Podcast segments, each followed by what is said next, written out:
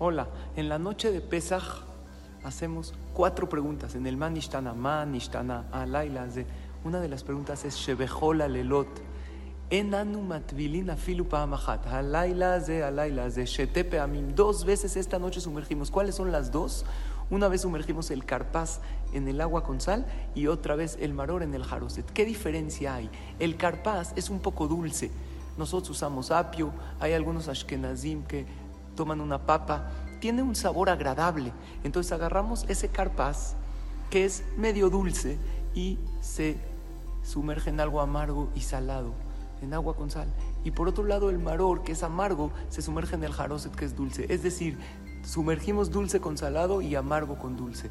Dos cosas contrarias. ¿Por qué? Para que sepas algo. Gamze y abor. Nada en la vida es para siempre. Lo que tienes va a pasar.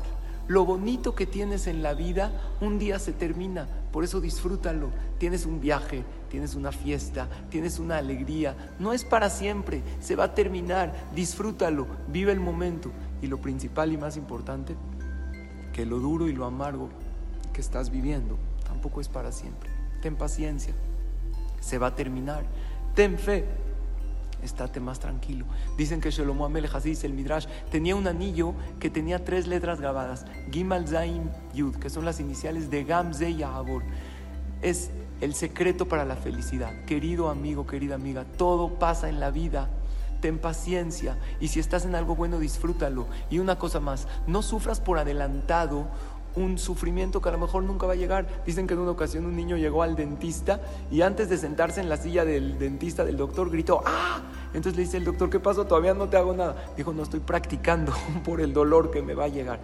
No te adelantes a un dolor que todavía no llega y aprovecha cada situación, porque todo pasa en la vida. Una situación hermosa, disfrútala al máximo. Una situación difícil, ten paciencia. Y recuerda, si salimos de Egipto, podemos salir de cualquier situación. Que tengan todos pura veraja.